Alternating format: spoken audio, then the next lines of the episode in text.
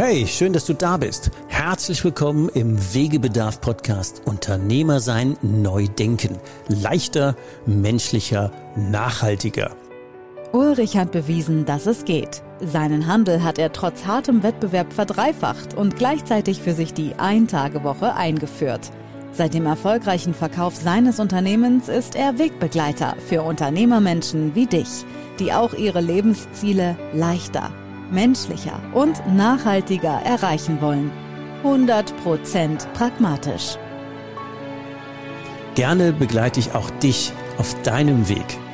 Deinem Weg in die Übernahme, deinem Weg in die Eintagewoche, deinem Weg zur Übergabe oder ganz einfach auf deinem Weg in dein nächstes Wunschlevel.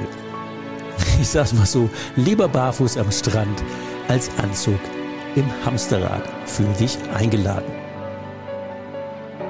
Es gibt Wegebedarf. Unternehmer sein, neu denken. Leichter, menschlicher, nachhaltiger. Alle reden von Digitalisierung und manche machen das auch. Die machen es aber gleich richtig, zu 100 Prozent.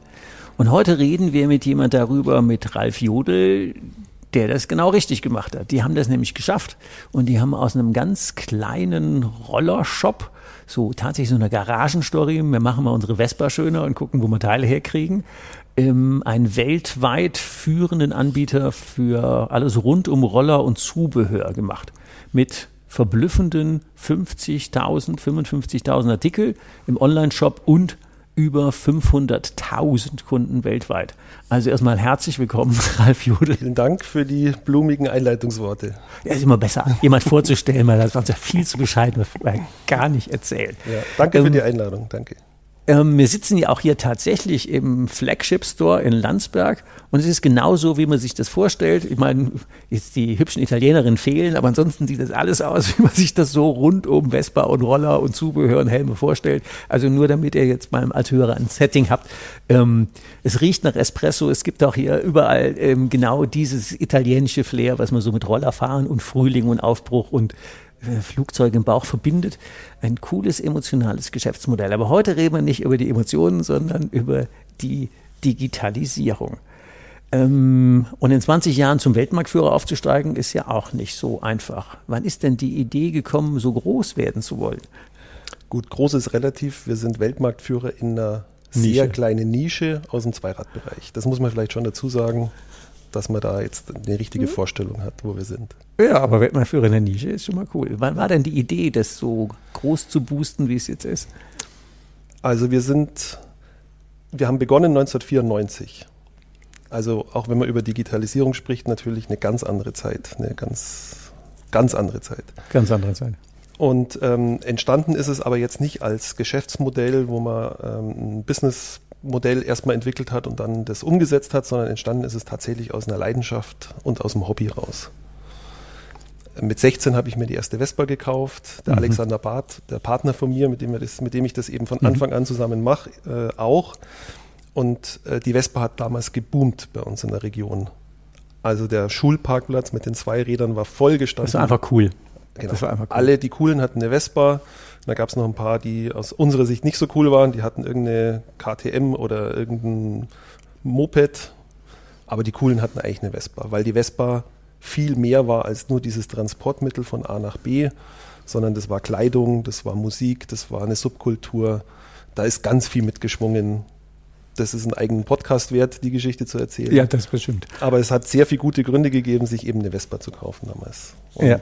das war sehr anziehend. Und aber es gab äh, Ersatzteilschwierigkeiten. Es gab den Rollershop in Augsburg, das war eigentlich so der dominante, mhm. aber der ist so ein bisschen auf dem, sage ich mal, Sortiment ein bisschen eingeschlafen, auf dem bestehenden, hatte keinen richtigen Konkurrenten. Wenn man keinen richtigen Konkurrent hat, wird man müde oder schläfrig. Und dann ist aber schon, es gab in Italien dann schon neue Produkte, die interessanter waren, spannender waren, größere Auspuffanlagen in England. Und da war dann quasi so unser Einstieg. Das haben wir angefangen für uns, für Freunde zu organisieren, zu besorgen. Und das ist dann nach und nach in, ja, eigentlich in ein Geschäft dann so, so reingerutscht, ohne dass man das will, neben Schule, Studium, so Plötzlich hat man. Hat man eigentlich irgendwann so, ja, es, war, es ist ja weiterhin Hobby geblieben, auch die ganzen Teile. Für uns ist ja immer noch so, das ist auch heute noch so. Wenn unten eine Warenlieferung kommt mit irgendeinem neuen Eigenprodukt, dann laufen da alle runter, das spricht sich dann so rum, ey, die neuen Felgen sind da und dann sieht man sie plötzlich alle wieder, trifft man sich unten und aufmachen, das ist ja wie Weihnachten. Ne? Also Unboxing. Unboxing, genau. genau, das, da könnte man ja tatsächlich stundenlang auch drüber schwärmen, das kann ich direkt nachvollziehen, das ist einfach so ein schön emotionales Geschäft, ist ja schon echt cool. Und jetzt habt ihr ja irgendwann mal beschlossen zu digitalisieren. Jetzt haben wir ja von unserer Hörerschaft, das sind ja alles normale KMUs irgendwie, One-Man-Shows bis 50, 100, 200 Leute, also ganz normale Leute, die sehr bodenständig unterwegs sind. Ähm, was versteht denn ihr eigentlich unter Digitalisierung, bevor wir mal gucken, was ihr gemacht habt? Weil es gibt ja zu allen Worten immer, jedes Buzzword ist ja irgendwie, man fragt zehn Leute nach Digitalisierung, kriegt 15 Meinungen. Was ist denn für dich Digitalisierung?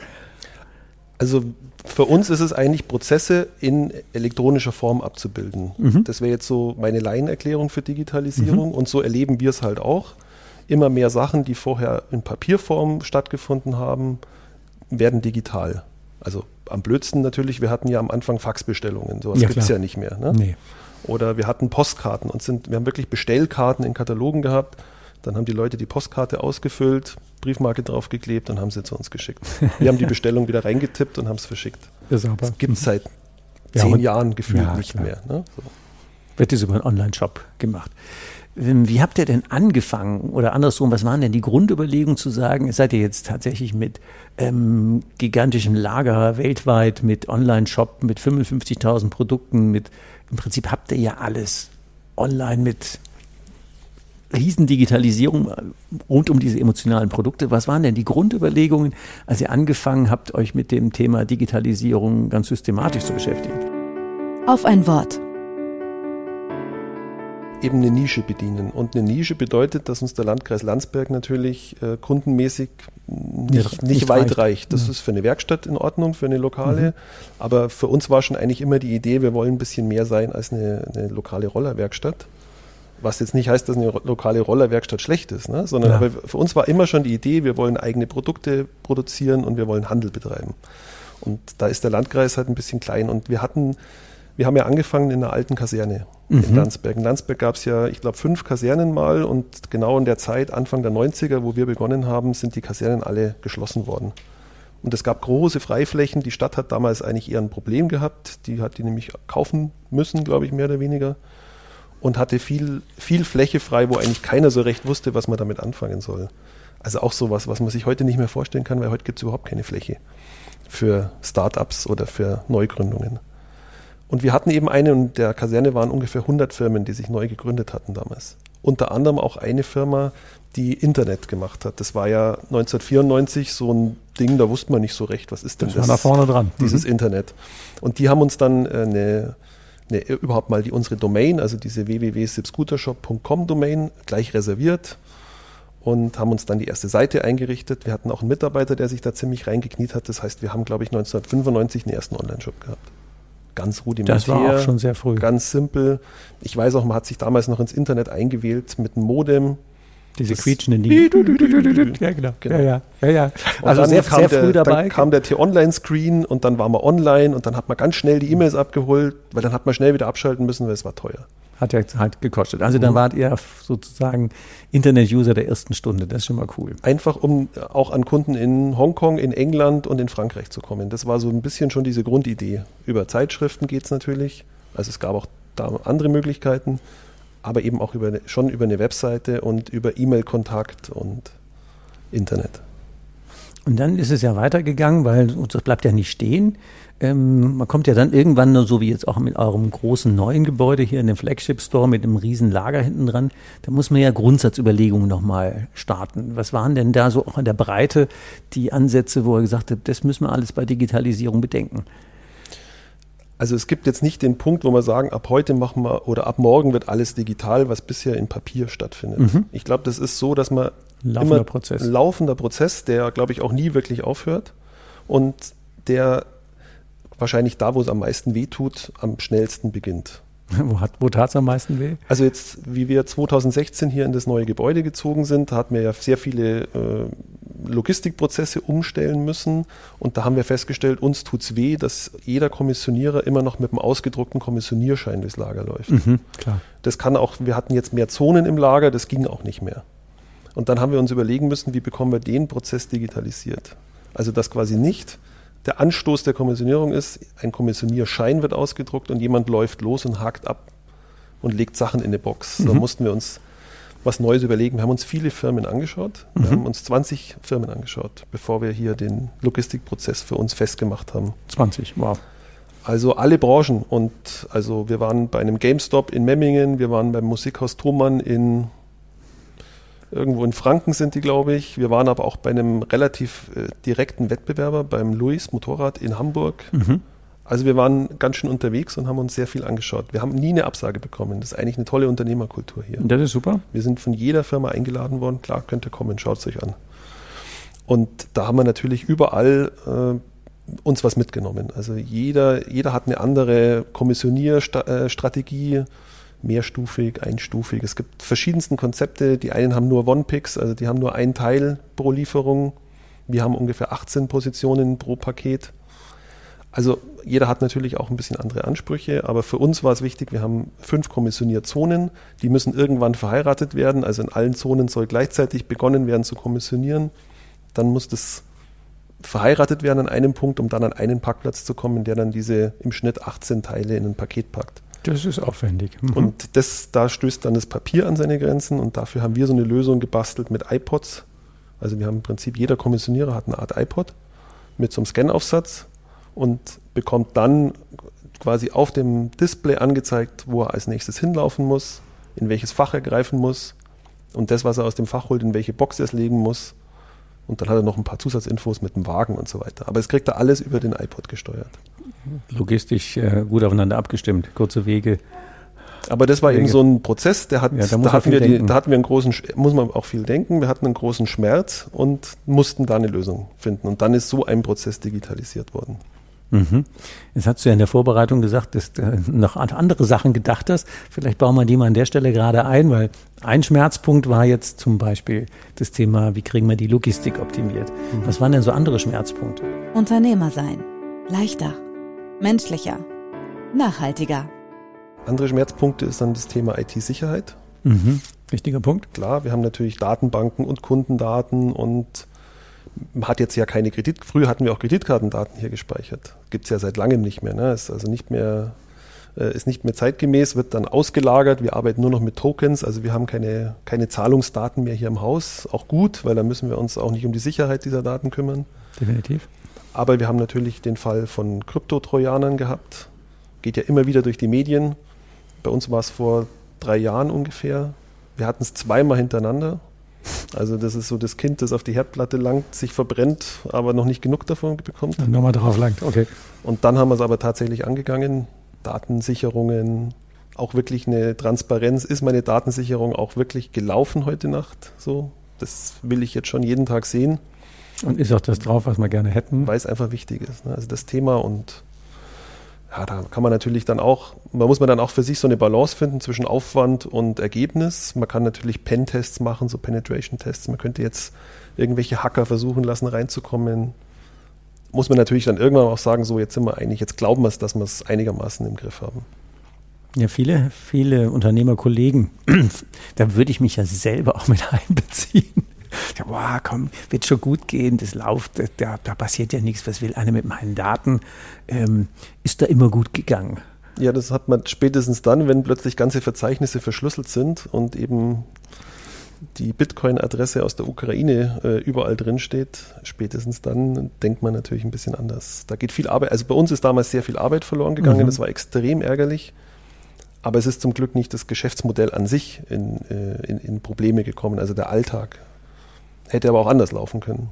Das ist ja so ein Punkt, weil ich es auch im Podcast ja, hoffentlich dann viele Leute zuhören, zu sagen, ja, ich bin dann auch so ein Verdränger, wird schon gut gehen, ähm, bis der Moment kommt, wo dann die Lösegeldforderung von 15, 20, 50.000 Euro auf dem Tisch liegt oder oder euer Geschäft läuft halt nicht mehr. Das sind ja schon so Sachen, die kann man eigentlich nicht verdrängen. Also wenn da die Existenz dran hängt und im Podcast geht es ja unter anderem auch um unternehmerische Freiheit, die wäre dann extrem gefährdet. Wie viele Kilometer Kabel habt ihr hier verlegt? Bestimmt zehn Kilometer Glasfaserkabel und Netzwerkkabel, ja. ja. Anderer Aspekt, hast du eben erwähnt, ist auch das Thema ähm, DSGVO-Verdächtigkeit mhm. oder ähm, sauber gesetzlich abge, ähm, abgewickelt. Wie macht ihr das?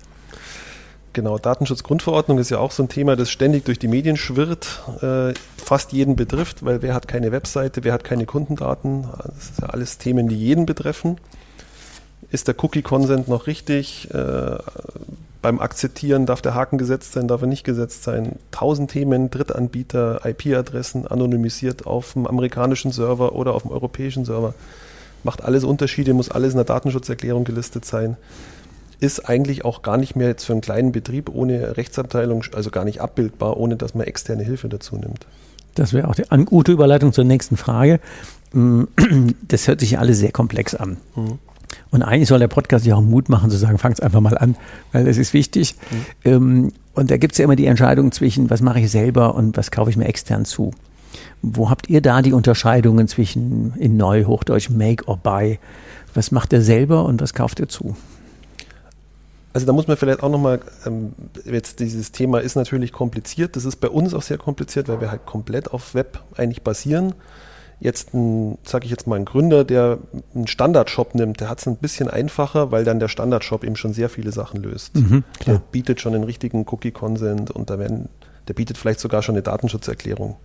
So, also da kann man das schon ein bisschen standardisierter, vereinfachter machen. Es geht bei uns nicht, weil wir dann halt äh, bei uns sehr viel mit der Hand und manuell gemacht wird.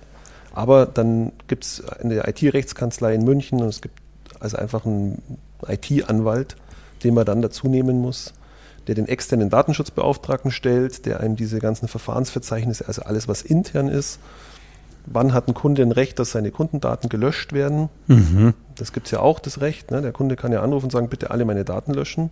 Es gibt aber auch eine Aufbewahrungspflicht, zehn Jahre, die dagegen steht und dann muss eben abgewogen werden, was muss ich jetzt löschen, was muss ich sogar anonymisieren in irgendeiner Form, aber was muss ich auch noch aufbewahren für die nächste Betriebsprüfung. Und da braucht man ein Verfahrensverzeichnis und das muss ein Anwalt eigentlich erstellen. Also das kriegt man, glaube ich, als Laie nicht, ja, nicht so hin, dass es dann am Ende auch prüfungssicher ist. Also das Thema Rechtssicherheit habt ihr schon mal ausgelagert. Was habt ihr sonst noch ausgelagert? Also bei uns ist auch die IT an sich jetzt ausgelagert. Also wenn hier ein neuer Arbeitsplatz aufgebaut werden muss, dann gibt es einen Dienstleister, der uns das dann aufbaut und macht. Auch dann auch wieder abmeldet, auch wieder das, die E-Mail-Adresse quasi ausschaltet und das auch alles wieder zurückbaut, wenn der Mitarbeiter geht. Mhm.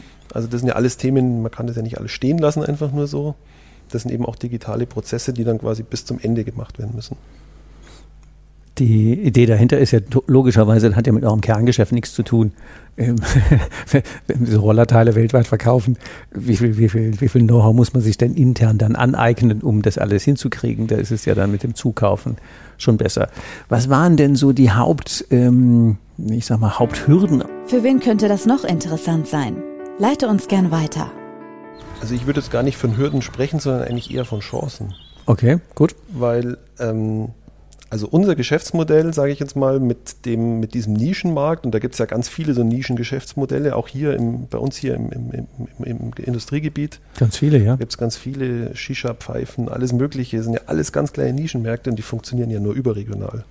Und die Chance, dass wir so überregional aktiv sein können, haben wir ja eigentlich erst durch die Digitalisierung und durch, durch Online-Präsenz und durch die ganzen Möglichkeiten Marketing über YouTube, über soziale Netzwerke und so. Also das sind ja eigentlich erst die Chancen, die das Geschäftsmodell erst ermöglichen. Und deswegen empfehlen wir auch jedem zu überlegen, welche, welche Geschäftsbereiche lohnen sich denn zu digitalisieren und welche lässt man dann vor Ort. Mhm. Aber in der Regel muss man wirklich nach den Chancen suchen. Aber auch da gibt es ja Schwierigkeiten mhm. auf dem Weg in die digitale Welt. Mhm. Was ist denn so aufgetaucht? Also dieses Thema IT-Sicherheit ist einfach, glaube ich, das ist so ein Thema, das schwebt ständig über allem. Man ist sich ganz ehrlich auch nie hundertprozentig sicher, ist man komplett wasserdicht. Ist man wahrscheinlich auch gar nie. Ich glaube, wenn es einer mit der Brechstange probiert, wird er immer irgendwie ins Netzwerk kommen. Und das ist Chefsache. Das muss Chefsache sein, ja. Weil Daten sind einfach lebenswichtig. Wenn es Ärger gibt, dann ist der dann gleich äh, letal. Ähm, ihr seid ja sehr viel in sozialen Medien unterwegs und das hört ja auch zur digitalen Welt. Mhm. Und da habt ihr ja, ihr spielt ja auf allen Kanälen. Wer handelt denn das? Ja, das ist so ein Zusammenspiel. Wir haben ja ein Fotostudio im Haus, das heißt, dann entsteht wieder Content. Also soziales Netzwerk heißt ja, ich brauche Content dafür. Ich muss ja irgendwas Authentisches liefern, damit das jemand konsumiert und sich anschaut. So entsteht ja dann das soziale Netzwerk. Und das entsteht natürlich bei uns teilweise, also bevor ihr gekommen seid, wir haben einen neuen Tacho gerade bekommen. Mhm. Das ist ein neues Eigenprodukt. Tacho, der geht bis 160 km/h. Der Standard Vespa Tacho geht nur bis 120 km/h. Schaut super aus, schönes Eigenprodukt, ist jetzt gerade angekommen und da haben wir jetzt gerade eben eine Story für Instagram gedreht. Das habe ich jetzt gemacht mit dem Handy. Wir haben kurz gedreht, wie der Tacho ausgepackt wird, wie er angeschlossen wird, wie er eingebaut wird, wie er angekickt wird, das Licht vom Scheinwerfer angeht auf den Tacho und sind hier gerade einmal eine Runde ums Gebäude gefahren. Ich bin hinten drauf gesessen, unser Techniker ist gefahren und ich habe den Tacho gefilmt. Und daraus schnitt sich nachher, wenn wir nachher fertig sind, in zehn Minuten eine Instagram-Story. Und das machst du selber? Das mache ich jetzt selber. Das, das selber. macht mir auch einfach Spaß. Das ist, passt. Also ich bin ja bei uns auch für, für das Thema Marketing, Verkauf zuständig. Und das geht wirklich nebenher, kann man fast sagen. So. Aber es gibt natürlich auch aufwendigere Produktionen, wenn wir zum Beispiel einen, wir haben jetzt auch einen Roller gebaut diesen, äh, diese, diesen Sommer, so eine, eine schöne Rallye mit ganz vielen Teilen dran, also vielen Eigenprodukten, vielen Individualisierungen. Und dann gibt es natürlich ein großes Fotoshooting, da macht man ein Video drüber. Das ist dann wieder so ein bisschen aufwendigerer Marketingauftritt, der dann auch in sozialen Netzwerken aber ausgespielt wird. Und das ist wahrscheinlich auch so ein Mix, den, glaube ich, also für uns passt er super. Ich glaube, der passt für ganz viele. So eine Mischung aus professionellem Content zu erzeugen im Fotostudio oder mit, mit, mit, auch mit professioneller Technik und zwischendrin aber auch hemdsärmelig. Einfach, wir gehen jetzt mal live. Es ist gerade 50 Typen aus England total aufgepackt, sind gerade mit ihren Lambrettas und Vespas auf den Hof gefahren. Handy an, einfach live gehen. Das finden alle toll auch. Das findet einer aus Tokio auch toll. Der denkt sich, Moment, was ist denn da los? Und ist einfach hier mit dabei. So. Diese Möglichkeiten muss man, glaube ich, auch einfach mitnehmen. Das ist, glaube ich, auch ein guter, dann wackelt. Mhm. Das ist, glaube ich, auch ein guter Punkt zu sagen, da muss man keine Angst vor haben. Das ist der Teil der Digitalisierung, wo das Herzblut des Unternehmers, mhm. ich meine, es sind ja eure Produkte, das ist ja euer, euer Ding, warum soll man nicht ein Handy anmachen und zeigen, wie, wie begeistert man jetzt davon ist? Und du hast ja eben von vielen Nischen und anderen Unternehmen auch, ähm, die sich da verbreiten könnten. Das ist doch eine Botschaft nach dem Motto, mach das einfach. Mhm. Ob das wackelt oder nicht, aber die Live-Situationen, die kriegst du doch nie mehr genau so hin. Genau. Die, das, das kann man auch nicht aus der Hand geben. Das muss man mit Herzblut selber machen. Ich glaube, das macht den Kanal dann eben auch authentisch. Ne? Also das ist dann so, das ist dann kein Hochglanzprospekt äh, als soziales Netzwerk, sondern das ist dann so diese, genau diese Mischung, wo die Leute sagen, hey cool, das abonniere ich, das interessiert mich dann auch. Das sind geile Leute, die haben irgendwie das drauf. Mhm. Ähm, Thema geile Leute, Community. Ähm, ihr lebt ja auch im Wesentlichen davon, wenn ich das richtig einschätze, dass ihr weltweit ähm, wie viele Follower habt? Bei 500.000 Kunden müssen es noch mehr sein, die irgendwie mit euch das Thema Faszination Rollerfahren teilen. Und wenn man die Videos anguckt und da brettern dann hunderte von, von, von Rollern an einem vorbei und irgendwie alle haben Spaß und machen irgendwelche wilden Gesten, wie kriegt ihr die dazu, dass die mit euren Ausfahrten, mit euren, dass die einfach dabei sind?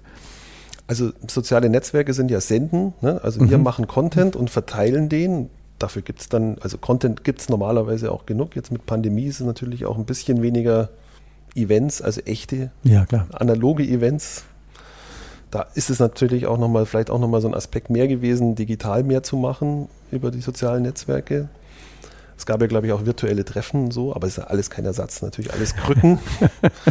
ja, klar. Ähm, aber wir sind ja nicht nur beim Senden, sondern wir empfangen ja auch. Also es gibt tatsächlich ja Content auch von, von ganz viel Privatleuten. Und das ist ja für uns auch total spannend, das aufzunehmen. Das Vespa-Treffen in Jakarta mit 10.000 Rollerfahrern, die irgendwo mitten durch Jakarta fahren am Sonntag, die ganzen Straßen blockieren, Kilometer alles lang machen, unfassbare Mengen. Und das konsumieren wir natürlich auch total gern. Das finden wir ja auch spannend. Und die schicken ganz bewusst das euch. Das müsst ihr nicht irgendwo kriegen, sondern das nee, wird euch zugeschickt. Nee, das funktioniert ja ein bisschen anders. Soziale Netzwerk funktioniert, die laden es einfach auch hoch. Aber es gibt dann die Hashtags. Also es gibt dann diesen Hashtag Sip Scooter Shop und den packen die dann dazu und dadurch sehen wir es dann eben auch. Ne? Also das ist dann über die Abo-Funktion von dem Hashtag. schon cool gemacht. Aber es sind ja also kleine, wie heißt der, Lifehacks, nach dem Motto, wie macht man das denn mit wenig Aufwand und viel Wirkung? Das ist ja das, was für die Hörer wichtig ist zu sagen. Man kann das mit relativ guten Bordmitteln, mhm. ähm, das eine andere extern machen das, was einem Herzblut hat und Spaß macht, machen wir intern. Das hört sich gut an. Mal zum, mit Blick auch auf die Zeit, zum Ende unserer ähm, ja nur halben Stunde, die wir haben. Wenn du Unternehmer, nehmen wir gerne Nischenunternehmer, so klassische KMUs, wie wir sie halt so sind, ähm, drei Tipps mit auf den Weg geben würdest. Wegebedarf. Drei Tipps für dich. Also es gibt ja eben ganz viele Aspekte der Digitalisierung. Was muss ich in meinen internen Prozessen, meinen Unternehmensprozessen digitalisieren, damit ich nicht mit Bergen von Papier jeden Tag erdrückt werde. Das ist ja so ein, da mhm. war jetzt eben bei uns das eine Beispiel, die, die Kommissionierstrategie, aber da gibt es natürlich auch ganz viele, mhm. äh, auch noch bei uns sehr viele offene Punkte. Buchhaltung haben wir immer noch ganz viel Ordner und ganz viel Papier. Möchte ich unbedingt wegbekommen. Aber ähm, soziales Netzwerk ist, glaube ich, für fast jeden eine gute Chance. Kunden zu gewinnen, auch Kunden zu binden, ständig irgendwie in einer Art Kommunikation mit dem Kunden zu bleiben, aber mit so einer angenehm indirekten, der kann sich das anschauen, muss es sich aber nicht anschauen. Und da muss man, glaube ich, für sich dann auch eben so einen Weg finden, wie professionell mache ich es, wie viele Kunden spreche ich da an, mhm. welches Netzwerk ist auch das Richtige für mich. Das ändert sich ja auch ständig. Das hat irgendwann vor 15 Jahren mit MySpace begonnen, gibt es, glaube ich, gar nicht mehr. Facebook ist jetzt auch so das Netzwerk der Eltern, der Uncoolen, wo die Kinder nicht mehr drin sein wollen, weil da sind jetzt die uncoolen Eltern Nur drin. peinlich. Mhm. Genau. Bei Instagram geht es, glaube ich, auch schon so halbwegs in die Richtung. Dann kommt halt TikTok. Es kommt ja auch ständig was Neues nach. So, also man muss dann auch und für sich halt überlegen, TikTok ist mehr so die Teenager. Wenn ich jetzt eine, mit, eine Schlosserei habe, Metallbaufirma habe, brauche ich vielleicht nicht bei TikTok sein. Oder schon, weil vielleicht suche ich meinen Azubi da. Genau. Meinen nächsten. Also man muss auch überlegen, was will ich Wen, wen suche ich, wen will ich ansprechen, welches Netzwerk ist das Richtige dafür. Aber das kann man, glaube ich, man muss mit den Kindern sprechen, dann kriegt man es, glaube ich, auch schnell raus. Weil die sind da immer aktiv eigentlich. Tipp 3 wäre? Also Tipp 3 könnte ich natürlich sagen, ist die, das Thema IT-Sicherheit. Die Sicherheit. Die Sicherheit. Betrifft, also bei uns war es auch so ein Thema, klar, man macht natürlich ein bisschen was und man hat natürlich eine Firewall und man macht Datensicherung. Aber wenn es einmal erwischt und man hat, die Daten sind verschlüsselt und das erwischt, kann jeden erwischen, weil irgendein Mitarbeiter irgendeine E-Mail aufmacht, irgendwas anklickt, sich nichts Böses dabei ja. denkt, denkt, okay, war Quatsch, schließt sie wieder, aber im Hintergrund fängt das Ding an, schon die Verzeichnisse zu verschlüsseln. Und das merkt man einfach nicht. Na, wie? Und diese, also vielleicht auch die Mitarbeiter schon ein bisschen zu sensibilisieren, nicht auf alles zu klicken, nicht alles aufzumachen, vernünftige Firewall einzubauen aber am allerwichtigsten, glaube ich, eine gute Datensicherung zu haben. Und die regelmäßig zu prüfen, sichert die auch das, was ich brauche. Super gut. Vielleicht ist das sogar der Tipp Nummer eins vor den anderen beiden. Also zum Thema, zum Thema Existenzsicherung auf jeden Fall. Mhm. Zum Thema Expansion und ähm, digital weltweit die Nische boosten, waren die anderen beiden besser, aber das ist zum Thema ähm, Safety First ich glaube, man zieht ja auch zuerst einen Helm an und dann fährt man das los. Also von daher wird das auch gut passen. Dann sage ich, äh, Ralf, ganz herzlichen Dank für das spannende Interview und ähm, hoffe, dass wir viele Zuhörer haben, denen wir einen Beitrag leisten können. Und du hattest ja gesagt, wenn ihr seid ganz viel besichtigen gefahren, wenn jemand mal eure Logistik angucken will und die Prozesse, ja, das kommt sehr gerne, immer Kontakt aufnehmen. Das kommt gelegentlich auch vor und machen wir natürlich genauso gerne, wie wir woanders äh, gerne waren. Und natürlich wird der SIP-Scooter-Shop auch ähm, in den Show-Links, äh, Show-Notes verlinkt, sodass, äh, wenn einer mal vorsichtig gucken will, ihr habt ja jede Menge Videos drauf und einen Haufen Hintergrundinfos, die, ähm, glaube gute Einblicke auch geben, wie also gerade euer Logistikvideo, wie da die ganzen Boxen rein und rausgehen, das ist äh, sehr beeindruckend. Also von daher ganz herzlichen Dank und äh, eine gute Zeit. Danke auch. Du hast noch mehr Wegebedarf? Was brauchst du, um dein Unternehmersein leichter, menschlicher und nachhaltiger zu gestalten? Abonniere unseren Podcast, um keine Folge mehr zu verpassen. Denke bitte an eine ehrliche Bewertung der Folge und leite den Podcast gerne an andere Unternehmermenschen weiter, damit sie auch von den Tipps und Ideen profitieren.